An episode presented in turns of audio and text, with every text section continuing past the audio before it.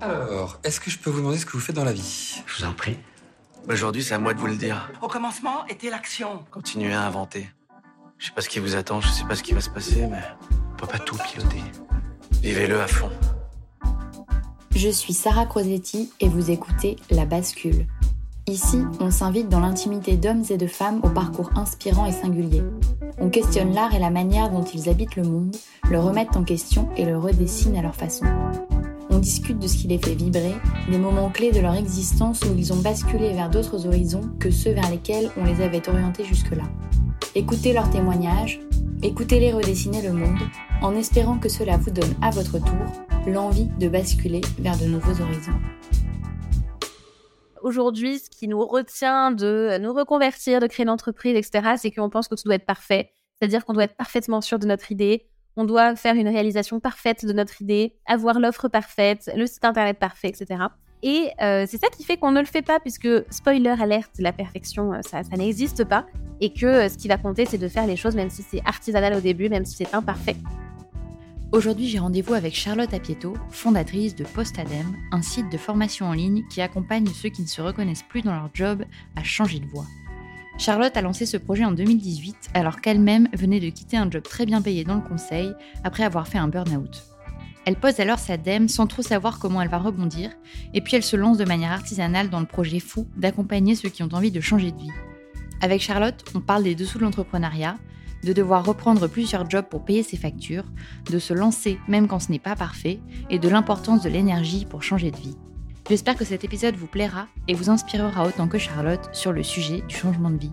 Belle écoute Alors, je, me définis aujourd'hui euh, comme la fondatrice de Postadem. Postadem, c'est une société que j'ai créée tout début janvier 2018, euh, où la mission de Postadem, c'est d'accompagner les personnes qui ne se reconnaissent plus dans leur job, qui s'épanouissent plus dans leur travail, à, bah, comme euh, son nom l'indique, à poser leur DEM, c'est-à-dire à quitter leur emploi et à faire autre chose de leur vie professionnelle, que ce soit euh, de trouver un nouvel emploi, de créer une entreprise, qui est le cas la majorité du temps. Euh, et donc voilà, on les accompagne dans ce processus. Et donc moi, ça fait cinq ans que j'ai monté ça. Aujourd'hui, j'ai une équipe qui travaille avec moi. et en dehors de mon activité entrepreneuriale, qui est quand même le, le, gros de mon identité, de mon activité aujourd'hui, sinon je vis, je vis à Nice depuis deux ans et demi. Très belle ville après avoir été parisienne à travailler à la défense dans des grands bureaux euh, pendant, euh, pendant plusieurs années. Hein. J'étais parisienne pendant 9 ans. Euh, et en dehors de ça, écoute, je fais du yoga, je profite du bord de mer. de pas mal de choses aussi. Mais voilà, en gros, le, le résumé de qui je suis aujourd'hui et de ce que je fais. Et alors, on va beaucoup parler effectivement de, de, ton projet, de ton entreprise. Mais avant ça, moi, ce qui m'intéresse aussi, c'est comment tu en es arrivé à traiter cette problématique? C'est qu'à un moment, toi, ça a dû aussi te, te parler et euh, personnellement, tu as dû avoir euh, euh, ce genre d'idée en tête. Absolument, je suis passée par là. pour te remettre dans le contexte, j'ai fait des études, alors j'ai fait des études à Sciences Po en management des ressources humaines, j'ai fait aussi une école de commerce, euh, et ensuite, j'ai travaillé, alors d'abord en ressources humaines un petit peu, mais surtout dans le conseil en management dans un gros cabinet. Et, euh, c'était mon rêve, tu vois, je m'imaginais avec une grande carrière prestigieuse, un beau CV. Et c'est aussi pour ça que je tenais autant à faire des, des grandes écoles. Et euh, une fois que j'ai été dans ce métier-là, je me suis rendu compte au bout de quelques temps qu'en réalité, c'était pas si, si, épanouissant que ça, pardon, et que j'aspirais à autre chose sans forcément savoir quoi. Je voyais juste que le quotidien, alors c'est cliché, hein, mais métro, boulot, dodo, euh, vraiment, littéralement, je passais des heures dans le métro euh, à faire des missions pour euh, des gros clients qui sont des grosses boîtes du CAC 40 avec des process hyper lourds où en réalité c'est surtout des guéguerres de pouvoir interne. Ben, ça allait pas durer dix ans et en fait, j'arrivais pas à me projeter quand je voyais mes responsables. donc à partir de là, je me suis dit que il fallait que je songe à faire autre chose de ma vie et ça a été quand même un grand questionnement parce que quand tu as fait des études, payé des études, démarré ta carrière dans quelque chose, euh, même si ça fait que quelques années et que ça fait pas 30 ans, ben c'est pas si évident de casser entre guillemets tout ça. Alors on pourrait y revenir, mais en réalité on ne casse pas ce qu'on a construit, on va, on va s'en servir comme ressource. Mais euh, initialement j'ai vu ça quand même comme un, problème et, euh, et j'ai réfléchi à bah, qu'est-ce que je pourrais faire d'autre?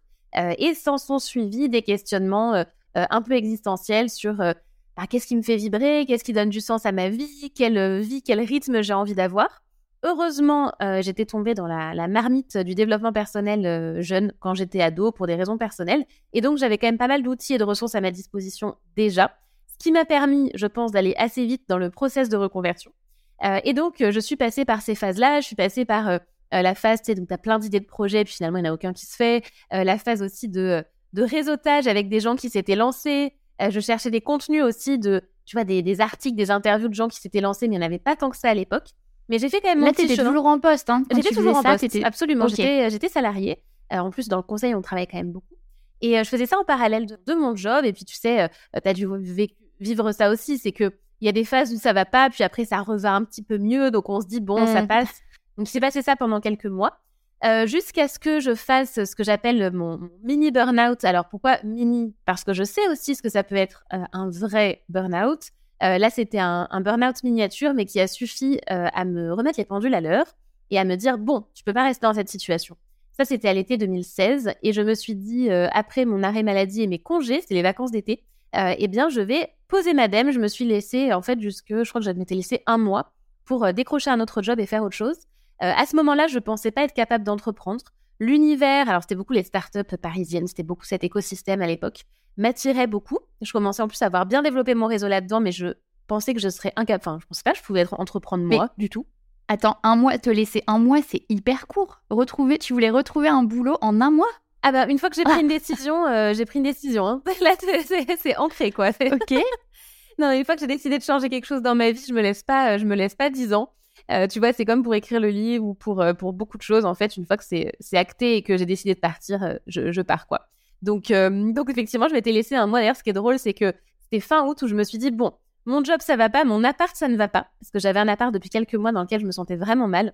Et je, je crois vraiment que je m'étais dit au 30 septembre, j'ai quitté mon job. En tout cas, j'ai une autre proposition. et au 30 octobre, j'ai déménagé. Et ce qui est très drôle, c'est que j'ai décroché un nouvel emploi euh, le 15 septembre, je m'en souviens, le 19 septembre, j'ai la date en tête, et euh, j'ai fait mon déménagement littéralement le 31 octobre. Donc c'est assez, euh, c'est assez rigolo. Comme quoi, quand on se donne des, des échéances, les choses peuvent se faire rapidement. Et, et, comme je pensais pas pouvoir entreprendre, je me suis dit, eh ben, je vais travailler dans une start-up. et j'ai, tu vois, ça s'est fait un peu par hasard, entre guillemets, un post LinkedIn d'un fondateur d'une petite start-up dans, dans l'éducation, donc on appelle la EdTech, donc les technologies de l'éducation, et euh, qui cherchait un business développeur, donc un commercial. Moi, c'est pas du tout mon job. Et je me suis dit, ben, allez, on y va euh, au culot, on en discute. On s'est appelé, on a fait un ou deux rendez-vous, on s'est super bien entendu. Et au final, eh ben, let's go, on a, on a signé. Et donc, ils m'ont recruté chez la première CDI de la boîte. Et j'avais un poste un peu hybride, commercial, mais aussi formatrice. Je faisais beaucoup de choses. Et, euh, et du coup, bah, il y a juste eu le temps de faire mon préavis euh, pour, euh, pour quitter mon emploi. Et j'avais cet emploi derrière, donc j'ai pu commencer ce job ensuite plus tard. Et ce qui s'est passé, c'est que ce job-là était, les bureaux étaient dans un gros incubateur dans le 19e à Paris. Et donc dans cet incubateur, eh ben, j'étais amenée à rencontrer des entrepreneurs, des start-upers. Et en les rencontrant, je me suis dit, mais en fait, ces gens-là, ils sont comme tout le monde. ils sont pas, c'est pas des super humains. Alors ils sont géniaux bien sûr, mais en fait, ils sont comme tout le monde, ils ont aussi des zones d'incompétence, des zones de flou, des doutes, etc. Et donc peut-être que moi aussi, à un moment, je pourrais me lancer. Et donc ça a commencé comme ça, et, euh, en fait, j'ai commencé à avoir un peu des side projects sur le côté, jusqu'à ce que euh, on se sépare en rupture conventionnelle avec euh, cet employeur-là. donc c'est tombé à pic, ça c'était en mai 2017. Et où du coup, bah, j'ai profité de cette occasion pour me lancer à mon compte. J'étais freelance, je faisais de la formation en entreprise en freelance, je donnais des cours à des étudiants, des cours en grande école. Euh, et l'idée de Postalem a germé à partir de mon expérience, puisque c'était ta question sur comment j'en suis venue là. C'est parce que tu vois que pendant tout ce processus, je suis passée par les questions de qu'est-ce que je veux faire de ma vie, comment trouver les réponses à ces questions, et il n'y avait pas tant de contenu et d'accompagnement que ça, en tout cas pas ce que je voulais, moi, à l'époque. Euh, je suis passée par le fait de chercher un autre emploi, je suis passée par le fait d'avoir des side projects, par le fait de monter ma boîte, etc. Et comme j'avais plein d'anciens euh, collègues, des amis qui venaient me voir en disant ah, j'en ai trop marre de mon job, comment t'as fait? Moi aussi, je veux faire ça je me suis dit, bon, il y a un besoin sur le marché, euh, j'ai envie d'y répondre, j'ai la compétence pour y répondre, bien que bah, j'ai encore des compétences à développer. Donc c'est parti, je vais créer exactement ce que j'aurais aimé avoir à l'époque où j'ai voulu me lancer et il me manquait du contenu, il me manquait de l'inspiration, il me manquait une communauté, il me manquait des accompagnements avec un style qui me correspond. Et donc j'ai monté tout ça euh, à partir de cette vision. Et l'idée que tu avais au départ euh, par rapport à ce projet, euh, est-ce que ça a évolué ou est-ce que euh, pas tant que ça finalement, euh, ta première vision, c'est encore celle qui est actuellement aujourd'hui quand on va sur ton site? Écoute, c'est une excellente question qu'on m'a jamais posée. Et alors, la vision, on va dire macro, c'est-à-dire le pourquoi de Postadem, le, le profil de la clientèle, l'écosystème, c'est-à-dire avec le côté communauté, contenu, programme de formation, ça, ça y correspond. On est vraiment toujours, euh, tu vois, quand je retrouve des notes euh, du passé, ça correspond totalement. Donc on y est. mais ce qui est intéressant, c'est au niveau micro, c'est-à-dire dans le détail de comment ça se passe. Je vais donner des exemples concrets. Je pensais faire ça toute seule. En fait, pas du tout. J'ai recruté une équipe. Je pensais que j'allais développer plutôt une boîte de coaching. Pas du tout. C'est de la formation en ligne. Euh, les programmes qu'on a lancés, tu vois, on a 17 formations au catalogue aujourd'hui. J'avais en tête cette idée de catalogue de formation, mais pas aussi précis que ce qu'on peut avoir aujourd'hui. Et j'avais pas conscience de comment, j'avais pas conscience des chiffres, j'avais pas conscience du chiffre d'affaires possible, euh, j'avais pas conscience de tout l'opérationnel et, la vie quotidienne d'une entreprise. Donc en fait, euh, j'ai envie de te dire oui et non en réponse à ta question. Non, non, mais c'est parce que c'est intéressant parce que tu y passes hyper rapidement en disant bah, j'ai créé ce projet qui est Postadem. Mais en fait, derrière, j'imagine que c'est un boulot de dingue, que euh, tu vois, étape par étape, tu as dû y aller. Tu disais, euh, j'avais pas de communauté, euh, j'avais pas de contenu, j'avais rien. Donc, ça, c'est intéressant aussi peut-être de revenir à la jeunesse de ce projet et, de, de, tu vois, je sais pas si tu t'en rappelles, mais de, de, tu vois, de dire quelles étaient les premières étapes. Est-ce qu'un jour, tu t'es mis devant ton ordinateur et tu t'es dit, bon, je crée un site, tu vois, que, par où par où tu as commencé en fait? Alors oui, je me souviens très bien des débuts. On se souvient euh, souvent des débuts d'un projet, surtout quand c'est le, premier gros projet comme ça. Et j'ai commencé avec mes petites mains. Euh, vraiment, euh, j'avais un Google Doc déjà pour noter mes idées de ce que je voulais faire de Postadem. Donc j'ai retrouvé d'ailleurs ce Google Doc il y a, je crois, un an à peu près. Donc c'était marrant de voir l'évolution. j'ai commencé en me disant, ben ouais, je vais créer de zéro ce que j'aurais aimé avoir. Donc le contenu, je me souviens très bien pour sortir le site. J'avais aucune idée de comment faire un site, tu vois, WordPress, Wix. Enfin, je me souviens m'être posé ce genre de questions. Euh, j'ai fait ça euh, de façon totalement artisanale avec un copain qui savait faire des sites. On a fait ça en 24 heures. Enfin, le truc un peu euh, à l'arrache. Je me souviens que pour la sortie du site, je voulais qu'il y ait 8 articles dessus. Donc j'avais écrit 8 articles et j'avais regardé sur Internet comment optimiser le SEO, comment écrire des bons articles. Donc c'était mes tout premiers articles et je pense que si je les relis aujourd'hui, je vais voir une évolution. C'est même pas je pense, c'est sûr, une évolution majeure. D'ailleurs, ils sont probablement encore sur le site. On peut peut-être faire une, tu vois, une recherche historique. Mais en tout cas, j'ai fait ça moi-même. j'ai commencé à faire mes premiers coachings individuel euh, ben, par bouche à oreille, réseau. J'ai organisé d'ailleurs pour le lancement de Postadem, j'avais fait un apéro. Parce qu'en fait, pendant toute une époque, il y avait des événements présentiels de Postadem. J'avais fait un, apéro de lancement, une soirée de lancement. Il y avait 70 personnes quand même de mon réseau, parce que j'avais quand même déjà bien développé mon réseau. Et euh, tu vois, j'ai eu des premiers clients comme ça, j'ai une première communauté comme ça. J'ai créé le groupe privé, je me souviens quand on avait atteint les 60 personnes, j'étais toute contente. Enfin, vraiment, j'ai commencé euh, complètement de zéro, avec zéro fonds aussi pour me lancer. Il faut avoir ça en tête. Hein. J'ai commencé avec littéralement zéro euro, euh, zéro personne dans mon équipe, zéro connaissance du marketing digital euh, et, et, en fait pas d'expérience similaire. Donc, donc ouais, en ce qui concerne le fait de, de démarrer de manière artisanale, je, je, connais ça. Et tu t'étais fixé des objectifs à l'époque ou où tu savais pas vraiment parce que tu savais pas où t'allais? Alors, je m'étais fixé des objectifs. ce qui est drôle, c'est qu'il y a des objectifs qui étaient, je sais, complètement surestimés où t'as aucune notion en fait de la réalité et des objectifs complètement sous-estimés. C'est très drôle.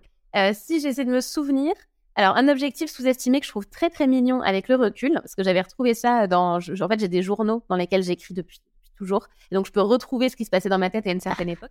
Et je me souviens que je visualisais le jour où je ferais 70 000 euros de chiffre d'affaires, et je me disais, waouh, je vais être riche le jour où je vais faire ça.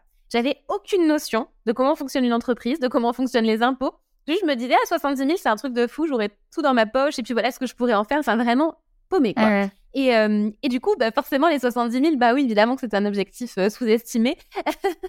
et que, encore heureux, j'ai, j'ai, j'ai dépassé ce, ce stade plus tard, quoi. Euh, mais par contre, il y avait aussi des objectifs complètement surestimés, notamment dans le nombre de clients que je pourrais accompagner. Qu'est-ce qu'il y avait d'autre aussi? J'ai, j'ai plus d'exemples aussi précis en tête.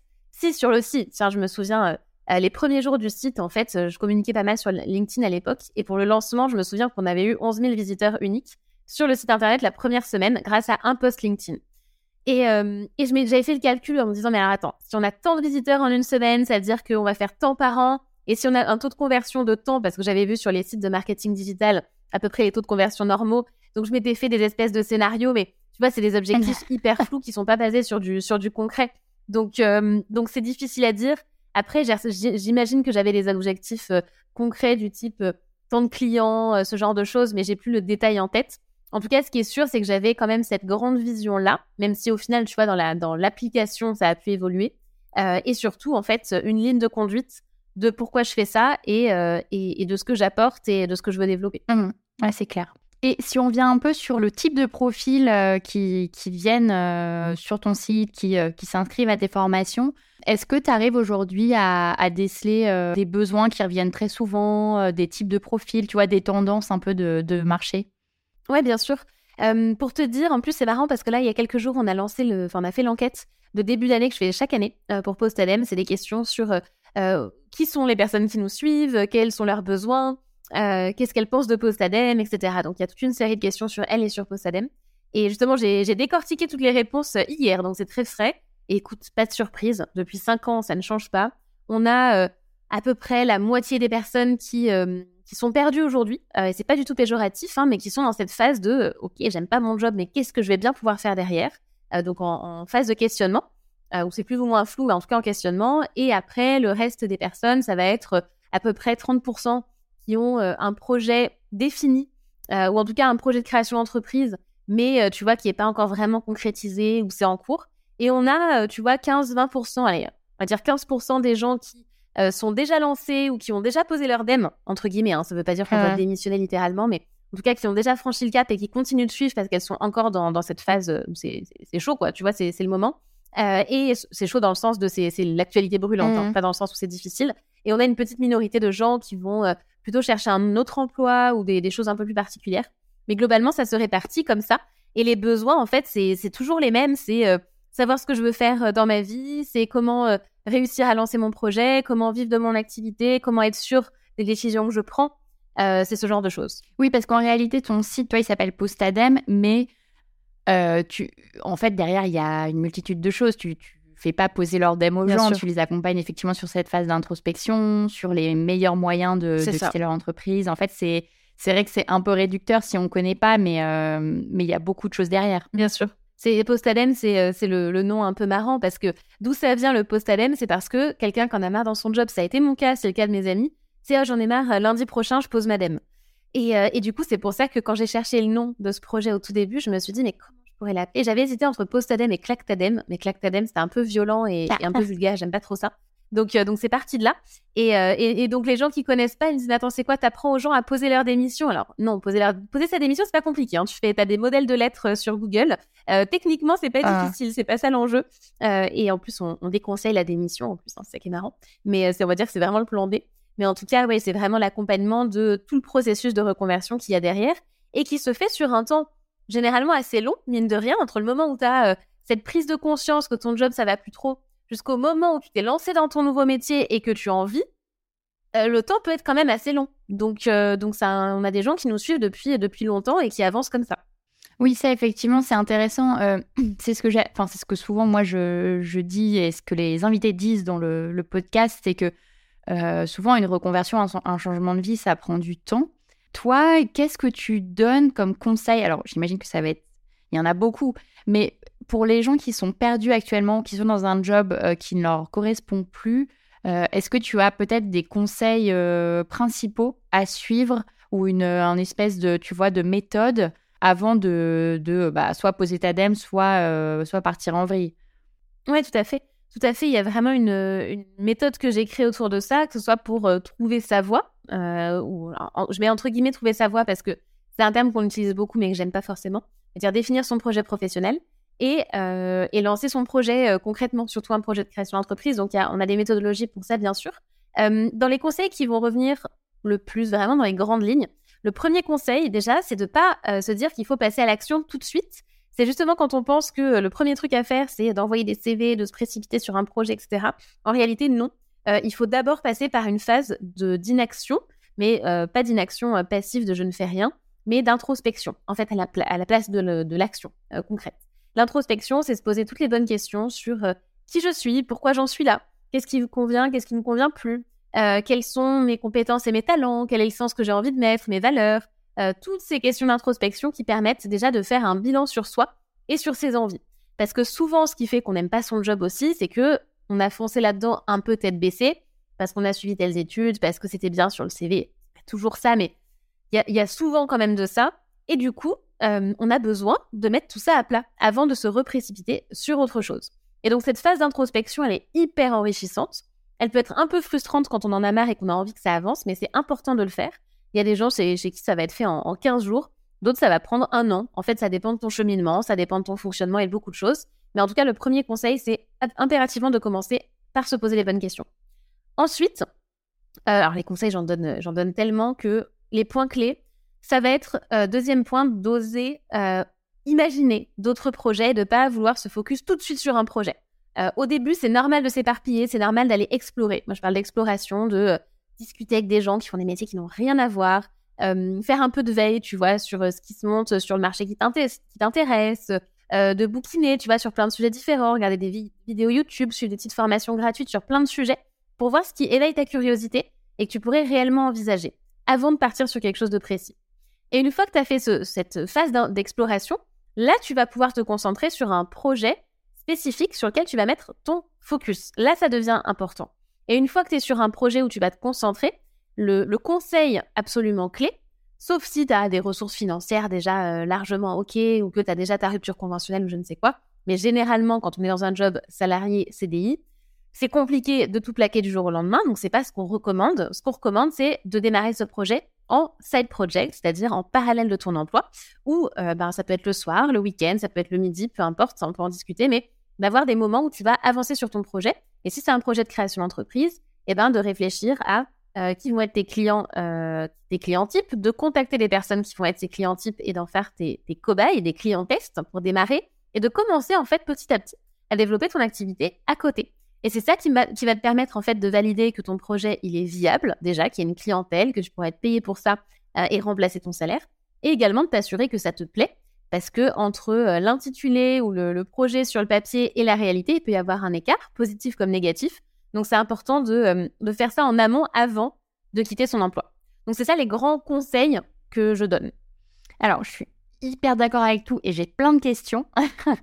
notamment sur la phase d'introspection, parce que moi, à titre personnel, c'est un truc que j'avais complètement balayé. Enfin, tu vois, en fait, j'avais les grandes lignes. Tu vois, je savais qu'idéalement, il aurait fallu que je me connaisse et que je sache mes besoins, etc. Mais en fait, dans la pratique, euh, c'était un truc que, j'avais jamais fait, euh, qui m'était pas du tout familier. Et du coup, j'ai vraiment bâclé cette phase-là. Et donc, moi, ma question, c'était euh, est-ce que toi, quand tu as dû faire ça à l'époque, est-ce qu'il y a des choses qui t'ont aidé euh, qui t'ont euh, plus parlé ou qui t'ont aidé à te découvrir? Parce que souvent, quand tu dis ça, on se dit, ouais, mais entre me poser ces questions-là et savoir y répondre, tu vois, il y a quand même euh, un fossé. Complètement. Complètement. Alors déjà, il faut avoir les bonnes questions à se poser avant même d'y répondre. Et d'ailleurs, tu vois, dans mon livre, ça j'en parle, il y a un, chapitre où c'est justement ça, c'est que pour avoir les bonnes réponses, il faut se poser les bonnes questions, ce qui est déjà pas si simple. Mais sur comment y répondre, Comment je m'y étais prise Je sais en tout cas que, comme je te dis, j'avais quand même pas mal de d'années de lecture de dev perso derrière moi. Donc, euh, tu vois, je m'étais quand même déjà posé pas mal de questions. C'était pas tout nouveau comme questionnement. Euh, et ensuite, bah, je sais que je prenais le temps pour ça. Je me souviens, tu vois, c'était bah, justement, j'étais dans un appartement que j'aimais pas. Je t'en ai parlé tout à l'heure à ce moment-là. Euh, et il y avait un parc pas très loin et je sais que j'allais me poser dans ce parc pour réfléchir, pour écrire. J'ai toujours eu l'habitude d'écrire dans des journaux, journaux intimes. Hein, donc, du coup, j'avais aussi l'habitude de poser par écrit ce genre de questionnement-là. je sais que j'en discutais avec les gens que je rencontrais aussi. Tu vois, je t'ai dit que je développais mon réseau et ça me permettait un peu de challenger, d'enrichir mes réflexions. Donc il y avait tout ça. Et, euh, je pense que c'est déjà l'essentiel. C'est déjà l'essentiel. Mais justement, tu vois, j'ai pas été tellement euh, guidée ou accompagnée là-dedans non plus. Euh, je pense que bah, c'est aussi pour ça que je fais post Hein. Quand tu as une vraie méthode, ça aide quand même beaucoup. Mais en tout cas, moi, je me suis dépatouillée de cette manière-là. Oui, donc commencer d'abord avec l'écriture et l'échange. Oui, moi, ça m'avait, ça m'avait vraiment aidé. Et, euh, et le secret, c'est, euh, bah, c'est comme la méditation, hein, c'est de prendre du temps pour, euh, pour prendre du recul. un petit conseil que je peux donner qui peut être utile, c'est, et alors ça, je sais plus si je l'ai appliqué à l'époque. Si, ben si, bien sûr que si. Je l'ai appliqué pendant trois semaines l'été, et quand je suis revenue, j'ai dit je pose madame. Donc bien sûr que je l'ai appliqué. trois semaines, on va pas forcément faire trois semaines, mais je sais qu'aujourd'hui, quand j'ai besoin de vraiment cogiter sur un, un, enjeu de fond dans ma vie, que ce soit pro ou perso, je trouve que c'est difficile de le faire dans le rythme du quotidien parce que du coup, on y réfléchit beaucoup, mais c'est en mode de charge mentale. On a cette espèce de réflexion de fond en permanence, mais en fait, on n'avance pas, juste on, radote dans nos pensées. C'est de se prendre, par exemple, un week-end, ou même déjà aller une journée, pour les personnes qui ont vraiment pas le temps, une journée où tu n'es pas dans ton environnement habituel et où tu n'as zéro contrainte, zéro sollicitation. Prends-toi une chambre d'hôtel, un Airbnb, par marché une journée, je sais pas, mais en tout cas, un espace où pendant un jour ou plus idéalement, tu vas avoir que ça à penser. Et, euh, et c'est vrai que quand tu as plusieurs jours, ça laisse vraiment le temps de déconnecter et de passer à autre chose. Et il y a que dans ces moments de vide que tu vas réussir à vraiment trouver les réponses plus profondes. Après, ces moments de vide et d'introspection, ils ont une limite parce qu'au bout d'un moment où tu as passé des heures, des heures à te questionner et à te tourner autour du nombril, tu vas pas trouver de nouvelles réponses. Et c'est là que les lectures, les rencontres, etc., ça va venir enrichir ta réflexion. Euh, je pense que, mais tu vois, c'est comme la spiritualité. La spiritualité, elle se pratique pas que en étant seul enfermé dans une chambre. C'est une partie du truc. Mais si tu fais que ça, tu peux pas te développer davantage quelque part. Tu as besoin d'être au, contact, tu vois, de la matière, du concret des gens pour continuer à te développer. Pour moi, c'est le même principe. Mmh. Euh, non, je suis complètement d'accord avec tes conseils. Effectivement, le fait de prendre un temps euh, pour sortir de son quotidien, euh, je le partage complètement parce que je trouve que tu peux vite être pris dans un truc de ah mais attends mais j'ai une machine à lancer ou tu vois enfin d'essayer de, te perdre dans des trucs du quotidien et juste pour et parfois c'est une espèce d'excuse aussi déguisée pour ne pas réfléchir bah, à tout ça tu vois parce que c'est un côté un peu angoissant donc non merci beaucoup pour ce conseil et tu peux pas rêver aussi tu vois il y a autre chose c'est que pourquoi je réfléchissais pourquoi je me je me déplace parfois et pourquoi j'avais eu ces trois semaines hyper, euh, hyper enrichissantes pour moi et j'ai posé madame après, c'est que quand tu es dans ton quotidien, tu, tu peux pas t'autoriser à rêver à autre chose. Parce que tu as sous les yeux ta vie actuelle. Donc c'est pas mmh. possible. Et tu vois, c'est un peu comme si, je sais pas, tu ça va plus dans ton couple et euh, tu as besoin de réfléchir à ce que tu ferais si tu étais seule, que tu te séparais, à envisager ta nouvelle vie. En fait, si tu réfléchis à ça en étant avec ton conjoint, ben ça marche pas quoi. C'est compliqué. Ou alors tu vas le faire d'une manière complètement biaisée, qui va être dans la colère, dans, dans, dans, tu vois, le déni, la frustration, parce que tu vas être dans la relation à l'autre qui est devenue négative. Mais du coup, tu pars pas sur des bases saines pour réfléchir à, la suite de ta vie. Alors que si tu t'as plus dans le, dans le champ de vision euh, ton conjoint avec qui ça se passe pas bien, là, tu vas pouvoir envisager autre chose. Ouais, non, je suis complètement d'accord. J'ai une autre question sur la phase d'exploration dont tu parlais. Alors pareil, euh, je partage complètement cette vision. J'ai juste une question sur comment à un moment te mettre euh, un stop, tu vois, pour arrêter cette phase. Parce qu'en fait, parfois, j'ai l'impression que cette phase, elle peut durer des mois, voire des années, tu vois. Et moi, quand je parle avec des gens qui ont des envies de, de reconversion, parfois, ils explorent des projets, tu vois, ouvrir une galerie d'art, euh, se reconvertir dans l'architecture, etc. Mais en fait, à quel moment euh, tu te dis, OK, j'ai exploré ce truc, j'ai parlé à des gens, j'ai regardé comment ça se passait et te mettre vraiment en action à un moment Qu'est-ce qui fait que tu vas passer le cap et que tu vas pas passer des années à, ouais, c'est ça. introspecter quoi. Ouais. complètement. En fait, ça, je pense qu'on a, on a tous un timing différent. Euh, pour moi, la réponse à ça, c'est déjà ce sens du temps qui passe. Personnellement, c'est ça qui va vraiment aider. Euh, c'est que j'ai une, tu vois, une espèce de, conscience du, temps qui file et que la vie, elle est courte. Alors, c'est cliché hein, comme phrase. Mais, euh, mais tu vois aussi mes expériences de vie personnelle qui font que je m'en suis rendu compte très tôt et régulièrement que la vie n'était pas si longue que ça. Et donc, euh, pas l'envie de gaspiller du temps. Vraiment pas l'envie. Alors, pour autant, euh, je suis pas quelqu'un d'hyperactif qui cale son agenda à fond, ses journées avec plein de trucs, etc. Pas du tout. J'aime beaucoup prendre le temps au quotidien, énormément. Mais par contre, c'est du temps qui est choisi, qui est de qualité. Et du coup, quand je suis dans une situation qui ne me convient pas, là, je subis ce temps-là.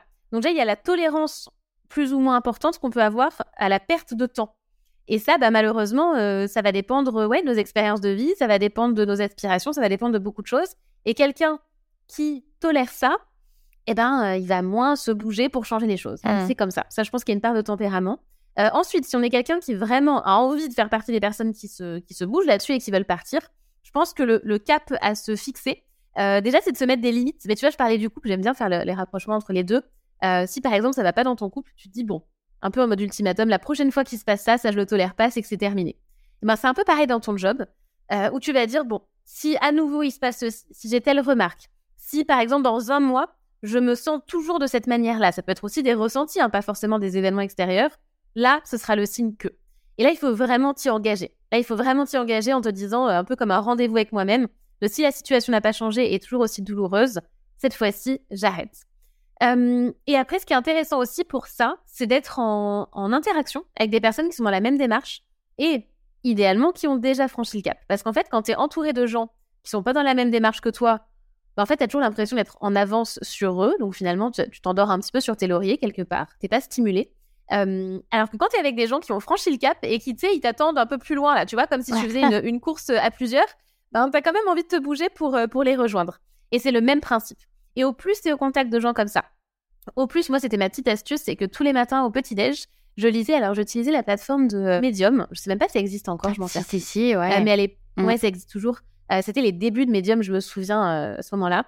Et je lisais des articles parce qu'il y avait que là-dessus que je trouvais les articles un peu, euh, tu vois, sur l'entrepreneuriat, la vie de freelance, de digital nomade. C'est pour ça d'ailleurs que moi j'ai créé Postadem après parce qu'il n'y avait pas de pas d'équivalent sur le contenu et il y avait que sur Medium je trouvais un peu des choses.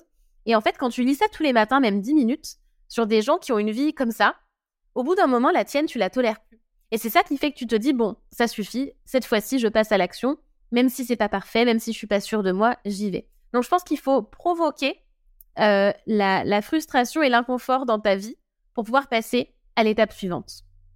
Hum, super conseil. Effectivement, sur euh, ouais, Medium, ça m'arrive aussi de le lire et je suis d'accord qu'il y a. Bon, maintenant, il y a aussi Postadem, mais. euh, Exactement. Je suis d'accord que c'est une, très très bonne astuce de lire des trucs qui, qui vont t'inspirer et, et qui vont t'éloigner un peu de là où tu es actuellement. Quoi. Mais bien sûr, moi, c'est vraiment ça que je me suis dit. Et, et tu vois, tous les articles, en plus, on m'envoie un email euh, chaque jour. C'est des emails hyper courts, ça se lit en 2-3 minutes. Mais en fait, je sais que c'est que comme ça que le chemin, il va se faire. Parce que si tu lis quelque chose une fois par semaine, ça reste pas. Ça, ça Mhm. ancre pas cette idée dans ta tête. Alors que si tu as un petit... Même si tu lis pas tout à fond tous les jours, je sais que tous les lecteurs ne lisent pas les emails à fond, tous les contenus à fond, c'est complètement normal. Mais en fait, tous les jours, tu sais, as un petit ding. C'est vrai que j'ai envie de poser madame. Et je pense qu'il y a que comme ça qu'on peut vraiment avoir l'impact qu'on veut. J'ai un autre euh, grand sujet que je voulais aborder avec toi parce que ça revient, mais tout le temps, tout le temps, tout le temps, c'est euh, la question de l'argent. Parce qu'en fait, les trois quarts des gens avec qui je parle, les trois quarts, les 99% des gens avec qui je parle me disent euh, j'ai peur de sauter le pas ou j'ai peur de changer de vie euh, parce que j'ai peur de perdre euh, en salaire, j'ai peur de perdre mon, mon statut social, j'ai peur de ne pas pouvoir payer mes factures. Enfin, en fait, ça, tourne, mais vraiment pour une grande majorité autour de l'argent. Donc, je voulais avoir un, ton, aussi ton sentiment là-dessus, si c'est aussi ce que tu ressens dans les gens que tu accompagnes. Et si, pareil, là-dessus, tu as des, con- des grands conseils, tu vois, pour euh, essayer d'atténuer un peu ces peurs. Oui, bien sûr, bah, c'est clairement le, problème numéro un. Les grandes peurs, ça va être euh, euh, la peur de, manquer financièrement. Ensuite, ça va être la peur de la peur d'échouer, de se planter, de changer d'avis, que ça marche pas, etc. Et après, la troisième peur, c'est euh, beaucoup le, regard des autres, Euh, le jugement, la critique qui pourrait être émis à notre égard quand on aura changé de vie. Donc, euh, donc, je suis pas du tout surprise par ça. Et je pense que s'il n'y avait pas l'enjeu financier, euh, il y aurait beaucoup moins de gens qui se poseraient la question. Mais évidemment, à moins d'avoir déjà des ressources financières vraiment très très solides.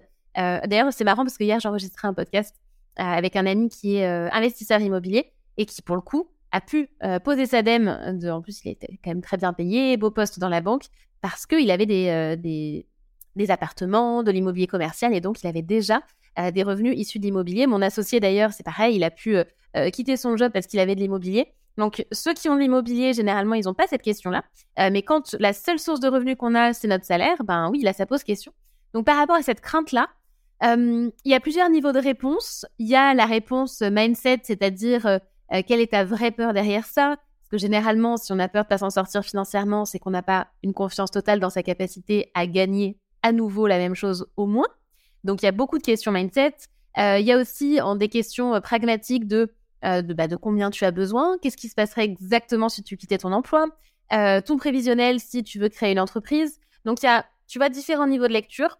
Et pour moi, le, moment où tu vas franchir le cap, c'est un, subtil mélange entre la folie, l'audace et la raison. Euh, la folie et l'audace, c'est bah oui, je suis pas sûre à 100% qu'en fait euh, je vais pouvoir me payer, je suis pas sûre à 100% que euh, tout va bien se passer parce qu'on l'est jamais dans la vie, mais comme tu ne l'es pas dans ton job, hein, parce que si tu te fais licencier, bah, c'est le même principe. Donc ça c'est le côté un peu folie, j'ose y aller même si tout n'est pas sûr. Et la raison, c'est qu'on n'est pas des têtes brûlées non plus et qu'il faut t'assurer que tu vas avoir les bonnes modalités de rupture de ton contrat de travail, que idéalement tu peux avoir le chômage. Si c'est pas le cas, que tu vas pouvoir vivre de ton activité et donc par exemple avoir développé en amont en side project pour t'assurer qu'une fois lancé, ce sera ok. Euh, ça peut être aussi, ben, tu vois, de commencer à investir dans l'immobilier pendant que tu es salarié pour avoir cette ressource potentiellement plus tard. Ça peut être d'économiser. Il y a plein de, évidemment, de solutions pragmatiques. Mais euh, en fait, il faut se dire que vraiment toutes les personnes qui sont en reconversion passent par ces questions-là et on trouve vraiment des solutions. Quand on le veut réellement, on trouve des solutions. Pas forcément celles qui nous font le plus vibrer à court terme. Euh, D'ailleurs, moi, tu vois, quand j'ai euh, euh, quitté mon job, j'avais une rupture conventionnelle, donc j'avais le chômage, mais mon chômage était basé sur les 12 derniers mois et en fait, j'avais quitté mon job euh, précédent de consultante qui était bien payé et j'avais perdu 40% de mon salaire en fait en partant en start-up. J'avais Ah oui, totalement réduit ma rémunération. Oui, oui. Donc, tu vois, la chute financière, je l'ai connue. Et en fait, mon salaire en start-up me permettait pas du tout d'avoir le, le, niveau de vie qu'il me fallait pour payer mes factures, en plus à Paris et tout. Donc, en fait, à côté, j'avais une activité, tu vois, je donnais des cours à des étudiants et donc ça faisait mon complément de revenu. Donc, donc je faisais ça. et ensuite, quand j'ai commencé après vraiment à 100%, parce que j'avais eu ma rupture conventionnelle, mon chômage ne suffisait pas. Donc, dès le premier mois en micro-entreprise, à plein temps, j'étais obligée de générer du chiffre d'affaires qui puisse compenser. Donc en fait, euh, tu vois, ce, problème-là, je l'ai eu. Et, euh, et, tout le monde là, et on a tous des contraintes différentes. Il y en a qui vont avoir des enfants, pas d'enfants, euh, qui vont avoir ou une conjointe qui gagne de l'argent ou non. Enfin, on a tous des avantages et des inconvénients, certains plus que d'autres. Mais il faut surtout pas se victimiser parce que ça, je l'entends beaucoup. Oui, mais moi, c'est différent parce que j'ai ci, parce que j'ai ça. Oui, mais en fait, quelque part, qu'est-ce que tu veux? Et bien sûr qu'on a tous des difficultés, mais comme dans la vie où on va naître avec des avantages, des inconvénients, euh, mais à un moment, il faut tirer parti de tes avantages, et on en a tous, euh, et minimiser tes inconvénients. Et tu vois, sur les, sur les avantages aussi, il y a des ressources des fois qu'on ne soupçonne pas, et notamment des ressources mindset. Notamment, ce que j'ai remarqué, c'est que les personnes qui n'ont pas le chômage, bah, en fait, elles trouvent des solutions pour vivre de leur activité beaucoup plus vite. Donc, ça force à trouver des solutions. Euh, donc, c'est très bien aussi. et aussi, j'ai remarqué que les personnes qui ont le chômage, c'est souvent vers la fin de leur chômage qu'elles commencent à vivre de leur activité parce que l'échéance approche. Donc, c'est aussi une question de temps que tu te fixes. Il n'y a pas de honte à se dire, euh, je veux prendre deux ans euh, sans chercher à, gagner ma vie autrement que par le chômage. Hein. J'ai envie de dire, franchement, si on est à l'aise avec ça et qu'on a deux ans de chômage et qu'on a besoin de souffler, mais euh, sans culpabilité, il faut y aller à fond. C'est juste que, en fait, c'est un choix, c'est vraiment un parti pris, tout est OK, tout est légitime. C'est juste de choisir le scénario qui nous correspond en fonction de nos envies, de nos besoins du moment, de nos ressources financières et de faire en fonction de ça. Ouais, je suis vraiment d'accord avec toi parce que je l'ai vécu à titre perso, tu vois, quand je suis partie en rupture conventionnelle et qu'au début, tu vois, j'avais besoin de quelques mois pour, euh, pour me poser. Les gens me demandaient en permanence, mais donc c'est quoi le, prochain projet? Là Du coup, tu fais quoi? Et, et tu vois, et je me sentais hyper démunie, tu vois. Il y a, y a, même une période où j'essayais de m'inventer un truc, tu vois, pour qu'on me foute la paix en me disant, ouais, non, je suis en train de travailler sur ça, alors qu'en fait, pas du ah tout. Ah oui, oui, oui. Euh, et, du coup, en fait, c'est assez vrai ce que tu dis, tu vois, de, savoir gérer à la fois bah, la, peur financière si tu n'as pas le chômage ou si tu n'as pas de parachute, et en même temps, le regard des autres, c'est aussi... Euh, moi, moi, je l'avais pas anticipé, par exemple, tu vois.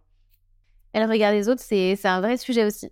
Et toi, donc à titre perso, bon, as, un peu en partie répondu à cette question-là, mais ces questions d'argent, pour le coup, tu les avais évacuées assez rapidement. Tu avais euh, un peu arbitré entre, comme tu disais, l'audace et la raison en te disant de toute façon, ce sera pas assez, mais je trouverai une solution. Ça ne te stressait pas plus que ça, en fait euh, Est-ce que ça me stressait? J'essaie de me souvenir. En fait, j'en avais tellement envie que je crois que, tu vois, ça a éludé une partie de la question, en fait. Et en fait, je me disais, mais au pire des, au pire des cas, tu retournes dans ton job. En fait, il y aura toujours des solutions. J'ai cette, euh, cette foi aussi dans le fait qu'il y aura des solutions et que le moment venu, je saurai retomber sur mes pattes, même si c'était pas facile. Et j'ai toujours cette conviction-là qui m'apporte vraiment une sérénité. Tu vois, je me dis, même si Postalem euh, s'arrête pour X ou Y raison, euh, je, saurais faire autre chose, quoi. Ça veut pas dire que j'ai une confiance inébranlable en moi, surtout, pas du tout. J'ai mes, mes, zones de, de faiblesse, de doute, d'incompétence. bien sûr, tu as un petit doute qui subsiste, évidemment.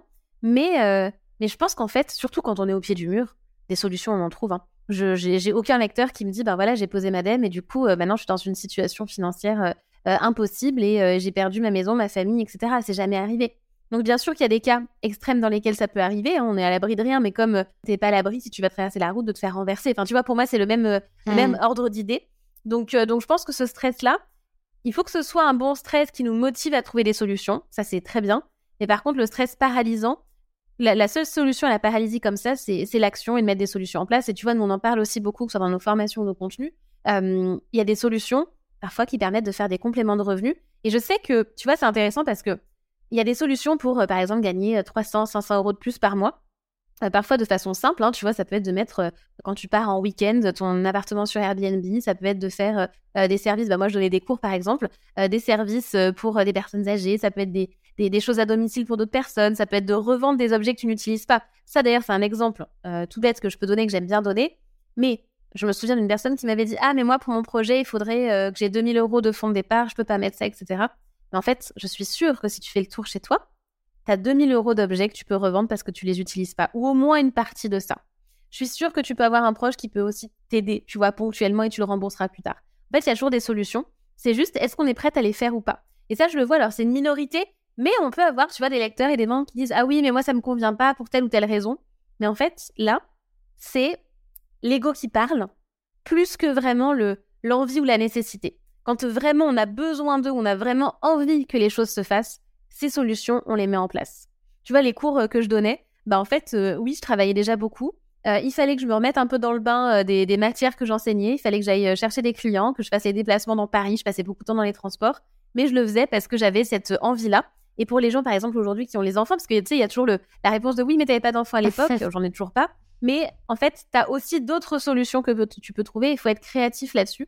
Mais je suis convaincue que ça se trouve. Et tu vois, on a plein de membres qui ont changé de vie professionnelle euh, en ayant des situations perso compliquées. Je me souviens au premier confinement, on avait euh, une session de side project en cours et on avait plein de parents qui étaient en mode télétravail, enfants à la maison. C'était un bazar pas possible. Et ils s'en sont sortis. Donc voilà. Après, pour autant, s'il y en a qui écoutent et qui du coup se sentent, je le dis au cas où, culpabiliser en disant ah ouais mais ça veut dire quoi que moi j'ai pas suffisamment de motivation, pas assez de courage ou quoi. Il faut aussi euh, garder en perspective l'énergie parce y a les actions qu'on peut mettre en place et ça quelque part il n'y a pas d'excuse sur les actions, euh, c'est faisable pour tout le monde. Par contre il y a l'énergie et il faut aussi savoir se préserver. Là pour quelqu'un qui écoute et qui se sent vraiment au bout du rouleau, euh, qui est vidé émotionnellement, énergétiquement à cause de son job, ça va peut-être pas dans la vie perso aussi parce que souvent c'est lié. il faut aussi savoir se déculpabiliser et accepter que bah là, on ait des ressources perso qui soient limitées et qu'on fait de notre mieux. Euh, moi, tu vois, je le vois aussi dans l'entrepreneuriat. Hein. Je connais des entrepreneurs qui en font dix fois plus que moi. il y a des moments où je me dis, ben, c'est vrai que peut-être si je voulais dix fois plus de résultats ou faire ci ou faire ça, euh, il faudrait que je me bouge un peu plus euh, et que je fasse comme eux. Mais en fait, ça correspond pas non plus à mon énergie. Je respecterai pas mes besoins en faisant ça. Donc, faut arriver à trouver le juste milieu. Et il faut pas se comparer dans l'absolu à ce que font d'autres personnes. Il faut juste se challenger soi tout en se respectant. Et c'est un équilibre qui est pas si simple que ça à trouver. Oui, je partage complètement. C'est bien que tu le, tu le, que tu le mentionnes aussi, euh, euh, de pas de pas s'épuiser et de pas euh, effectivement se culpabiliser en permanence parce qu'il y en a d'autres qui font mieux que toi. ouais, tu fais bien, tu fais bien de le dire. J'ai une question pour toi sur tes, tes, inspirations. Est-ce que, alors ça peut être autant sur l'introspection que sur le lancement de projet, enfin vraiment, toi, ce qui t'a inspiré, euh, en termes de livres, en termes de, peut-être de rencontres, d'échanges, de podcasts, enfin voilà, en termes de ressources multiples? À l'époque, alors ça a quand même, euh, tu vois, c'était en 2016, hein, donc là on est en 2023, donc je t'avoue que ça date, ça date beaucoup. Qu'est-ce que je lisais à l'époque? Alors déjà, je sais qu'il n'y avait pas de, il n'y avait pas Postadem. Euh, ah si, il y avait un livre qui était, qui était bien. J'avais rencontré les auteurs, c'était marrant. Marion de la Forêt d'Yvonne qui a écrit un livre sur le sujet, je crois que c'est Réinventer sa vie professionnelle. Euh, il y avait ce livre-là. Après, il y avait beaucoup de livres de dev perso. Je euh, je sais plus exactement ce que je lisais à l'époque. Je pense un peu les classiques de dev perso euh, qui m'avaient aidé de façon générale. Podcast, j'en écoutais pas. Je sais pas si en 2016 il y en avait autant qu'aujourd'hui, mais je crois pas. Mais vraiment, moi, ce qui m'avait, m'avait aidé, c'était Medium, des articles en anglais un peu, un peu aléatoires que je lisais, et les événements, pas mal de conférences et de d'apéros, networking sur Paris dans l'univers euh, startup. C'était ça à l'époque. Mais tu vois, je, ne pourrais pas te citer quelque chose de précis qui existerait encore aujourd'hui. Et justement, en fait, c'est ce qui manquait en 2016. Alors aujourd'hui, il y a beaucoup plus de contenu, hein, il n'y a pas que Postalem. Mais à l'époque, franchement, c'était. Euh, ouais, je suis d'accord. vite, quoi. On arrive à la fin de cet entretien. J'ai une euh, question rituelle pour toi qui est. Ah, bon, tu as quand même beaucoup répondu. Hein. On va voir si tu arrives à trouver encore d'autres ressources. Quel est ton ou tes conseils principaux pour les gens qui ont, qui ont envie de basculer? Alors, c'est vrai qu'on en a beaucoup parlé. Je vais te donner euh, deux petites punchlines qui ressortent toujours et que je sais que les, clients les lecteurs aiment beaucoup.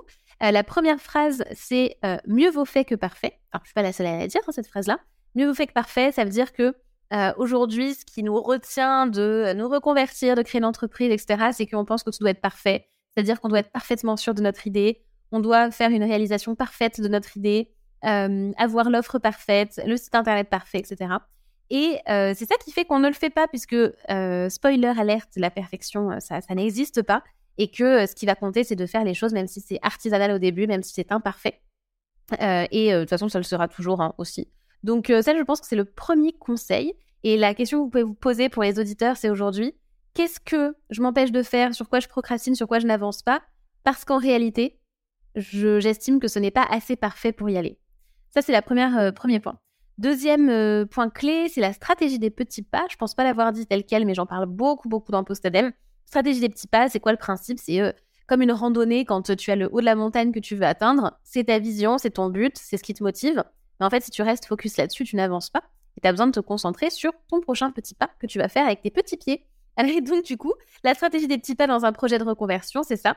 C'est que chaque jour, chaque semaine, je vais faire des petites actions. Et c'est le cumul de ces petites actions qui font que je vais arriver à tel endroit. Et par exemple, tu vois, l'écriture d'un livre, c'est pareil. Mon livre, j'avais en tête la vision finale du livre, un livre de, de 300, 400 pages. Alors, l'éditeur a, voulu mettre 300, mais euh, j'avais cette vision-là. Et en fait, un livre, oui, ça te motive d'avoir ça. Tu l'imagines quand il sera imprimé, distribué, que tu verras la FNAC, tout ça, c'est chouette. Mais en attendant, bah, au quotidien, euh, c'est ligne après ligne. Et donc, euh, stratégie des petits pas pour un livre, c'est que j'avais mon, tableau Excel. Et chaque jour, je mettais le nombre de mots que j'avais écrits, les parties que j'avais rédigées, etc. Et tu as besoin de te concentrer sur ça au quotidien, sinon tu fais rien. pareil sur ce que Postadem aujourd'hui. Euh, ça n'a pu être possible que par la stratégie des petits pas. Et dans une reconversion, c'est pareil. Et donc, des petits pas, ça va être ben, d'écouter ce podcast. Déjà, si vous écoutez cette phrase et que vous êtes allé au bout de l'épisode, donc ça, ça va contribuer à, germer dans votre esprit. Euh, ça peut être de lire un livre sur la reconversion, ça peut être de lire un article de quelqu'un qui euh, fait le métier que vous aimeriez faire, de suivre une petite formation, même une petite formation gratuite au métier qui vous plaît, de suivre un programme d'accompagnement, bien sûr, de rencontrer une personne euh, de discuter un midi avec un collègue qui peut-être en fait par le passé euh, a eu a fait une reconversion et d'en discuter avec lui. En fait, c'est tout ça les petits pas.